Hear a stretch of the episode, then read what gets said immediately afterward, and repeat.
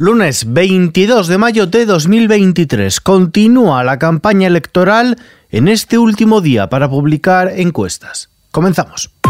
ISFM Noticias con Ismael Arranz.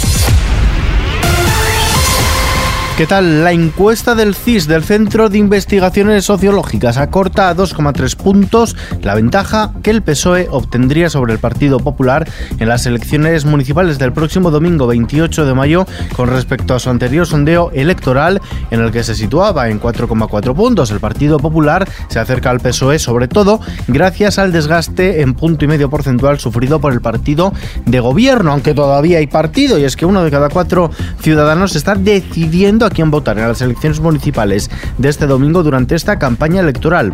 Un 14% lo hace en los dos últimos días. Todo ello de acuerdo a esta encuesta flash publicada por el CIS que vaticina una participación que podría rozar el 75%. Y sobre el día después, el Partido Popular que dirige Alberto Núñez Feijóo confía en que varones históricos del PSOE como el manchego Emiliano García Paje o el extremeño Guillermo Fernández Vara presionen al jefe del Ejecutivo Pedro Sánchez y su secretario general para que deje gobernar a la lista más votada cuando vean que, pese a haber sido el PSOE la fuerza ganadora en sus territorios el 28 de mayo, pueden ser desbancados del poder por los pactos postelectorales. Mientras tanto, también el presidente del Partido Popular, Alberto Núñez Fijo, ha afirmado que el presidente del gobierno, Pedro Sánchez, ha abandonado a los socialistas de verdad, a las clases medias y trabajadoras y a la mayoría social. El sanchismo ha liquidado al Partido Socialista y lo ha transformado en el Partido Sanchista. Y Sánchez ha abandonado a los socialistas de verdad. Y Sánchez ha abandonado a las clases medias, a las mujeres y a los trabajadores.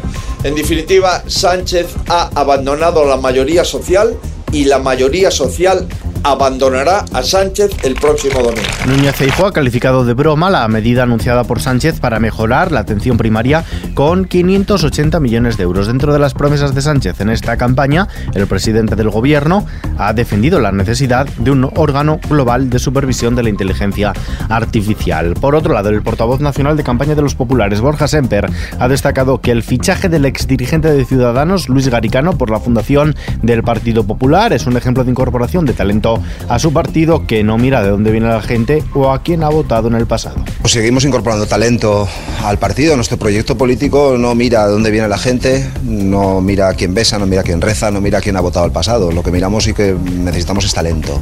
Talento para, que, para dibujar el futuro, un futuro de España mejor. Y el señor Garicano pues es una de las mentes económicas con más talento que existe en España. Por lo tanto, es una muy buena noticia para el PP, sin duda. Es una muy buena noticia para el proyecto político de Alberto Núñez Fijo, sin duda. Pero por encima de esto, que es importante, es una buena idea y es una buena noticia para España. Nos vamos hasta Ucrania. Las autoridades prorrusas de la República Popular de Donetsk aseguran que ha comenzado el proceso de desminado de la ciudad de Bakhmut tras anunciar el fin de semana que la localidad ha sido finalmente tomada por las fuerzas rusas y que se encuentra bajo su control, aunque la batalla por Bakhmut aún no ha terminado después de que los mercenarios de Wagner izaran la bandera rusa en la ciudad. Ucrania asegura que aún controla un pequeño sector en el suroeste mientras continúan los combates en los flancos. La televisión pública rusa ha comparado la conquista del bastión ucraniano con la toma de Berlín en 1945 por el ejército soviético y arengó a las tropas rusas a seguir avanzando en el Donbass, optimismo que no comparten los blogueros militares rusos. En Grecia, mientras tanto, día después de las elecciones legislativas del país, pocas horas después de recibir el encargo para formar nuevo gobierno, el primer ministro, el conservador Kyriakos Mitsotakis, triunfador en las legislativas de ayer domingo, ha devuelto incumplido el mandato a la presidenta del país. De esta manera, el jefe del gobernante partido Nueva Democracia ha rechazado intentar pactar con alguno de sus rivales a la espera de que estos tampoco logren formar un ejecutivo con mayoría parlamentaria y con ello se haga necesaria la convocatoria de nuevos comicios para el próximo mes de junio. Volviendo a casa, la Fiscalía de Valencia ha incubado de oficio diligencias de investigación por un presunto delito de odio por los insultos al jugador del Real Madrid Vinicius en el partido de ayer en Mestalla. Con anterior el Real Madrid anunciaba que acudiría a la Fiscalía General del Estado como acusación particular tras presentar una denuncia ante la Fiscalía contra los delitos de odio y discriminación para que se investiguen los hechos acaecidos contra el brasileño ayer en Mestalla, Luis Rubiales, presidente de la Real Federación Española de Fútbol. Vinicius Junior y cualquier futbolista, mujer u hombre, que sufra un insulto, en este caso por racismo, pero ya he, dicho también, por orientación sexual, por credo, cualquier acto violento tiene mi apoyo, tiene el apoyo de la Real Federación Española de Fútbol y nosotros estamos aquí, repito, para apoyar y para ayudar. Para ayudar. Y también para pedirles a ellos que nos ayuden a mejorar. Recordamos el teléfono de atención a víctimas de discriminación racial o étnica. Es el 021.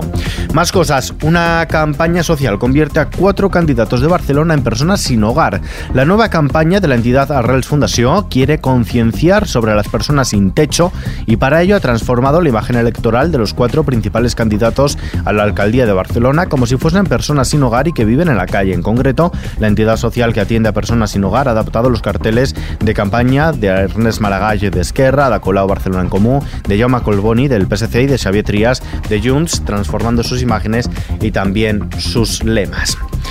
Atención a esto, los vapeadores no son cosa de niños. La organización nofumadores.org ha alertado sobre el peligro de regalar a niños y adolescentes cigarrillos electrónicos, ahora denominados vapeadores, en eventos como comuniones, ya que incitan a fumar a una edad temprana, contienen sustancias cancerígenas e incluso pueden incluir nicotina, aunque no se especifique en el etiquetado. En lo económico, transferencias en segundos. Los países de la Unión Europea han alcanzado un acuerdo para obligar a los bancos y otros proveedores de servicios servicios de pagos a efectuar transferencias inmediatas en euros y que se ejecuten como mucho en 10 segundos y cuyo coste no supere el de los pagos corrientes. En lo que toca a los bolsillos, el precio de la luz bajará mañana martes algo más de un 5% hasta los 83,8 euros el megavatio hora, de acuerdo con los resultados de la subasta celebrada hoy en el mercado mayorista. El tope al gas seguirá sin aplicarse y la bolsa española ha subido el 0,58% este lunes, recupera el nivel de los 9.300 puntos perdido hace casi un mes, impulsado por los valores bancarios. Su principal índice, el IBEX 35, reconquista, como decimos, los 9.300 enteros, cierra los 9.305 y aumenta las ganancias desde que empezó el año al 13%. El euro se cambia por un dólar con 8 centavos. A continuación, vistazo a la previsión del tiempo. La presencia de una baja en altura dejará mañana martes lluvias y tormentas que afectarán sobre todo a Andalucía y al extremo este de la península, donde las precipitaciones podrán ser localmente fuertes y con granizo. En el resto de la península y Baleares se prevén probables chubascos y tormentas dispersos en general, que serán localmente fuertes en zonas del norte de Aragón y Cataluña. Las temperaturas diurnas tendrán ligeros ascensos en la mayor parte de la península, aunque en zonas del sureste se esperan descensos, mientras las nocturnas ascenderán en gran parte de la mitad norte peninsular. Y terminamos, hoy lo hacemos con la versión de Laura Pausini más solidaria.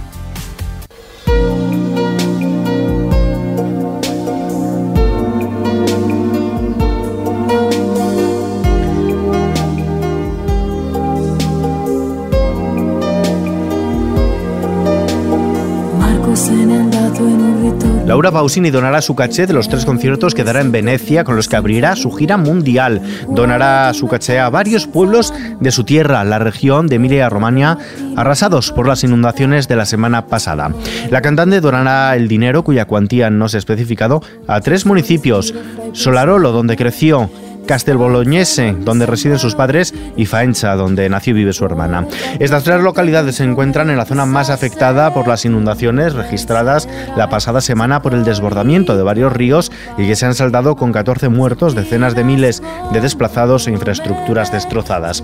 Pausini celebra los 30 años de carrera musical desde que triunfara en el Festival de San Remo con este La Solitudine que estamos escuchando y para conmemorarlo cantará en Venecia el 30 de junio y el 21 de julio en la Plaza de España de Sevilla como antesala de su próxima gira mundial.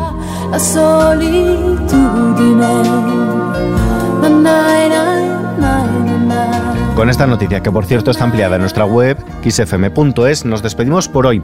Pero la información continúa ampliada cada hora en nuestros boletines de XFM y contextualizada con los audios del día aquí, en nuestro podcast XFM Noticias. Julián Garvin dirige los servicios informativos, Gustavo Luna ha estado en la realización. Un saludo de Ismael Arranz. Hasta la próxima.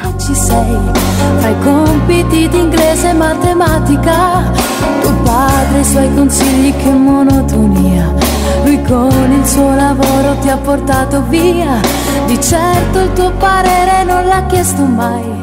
Ha detto un giorno tu mi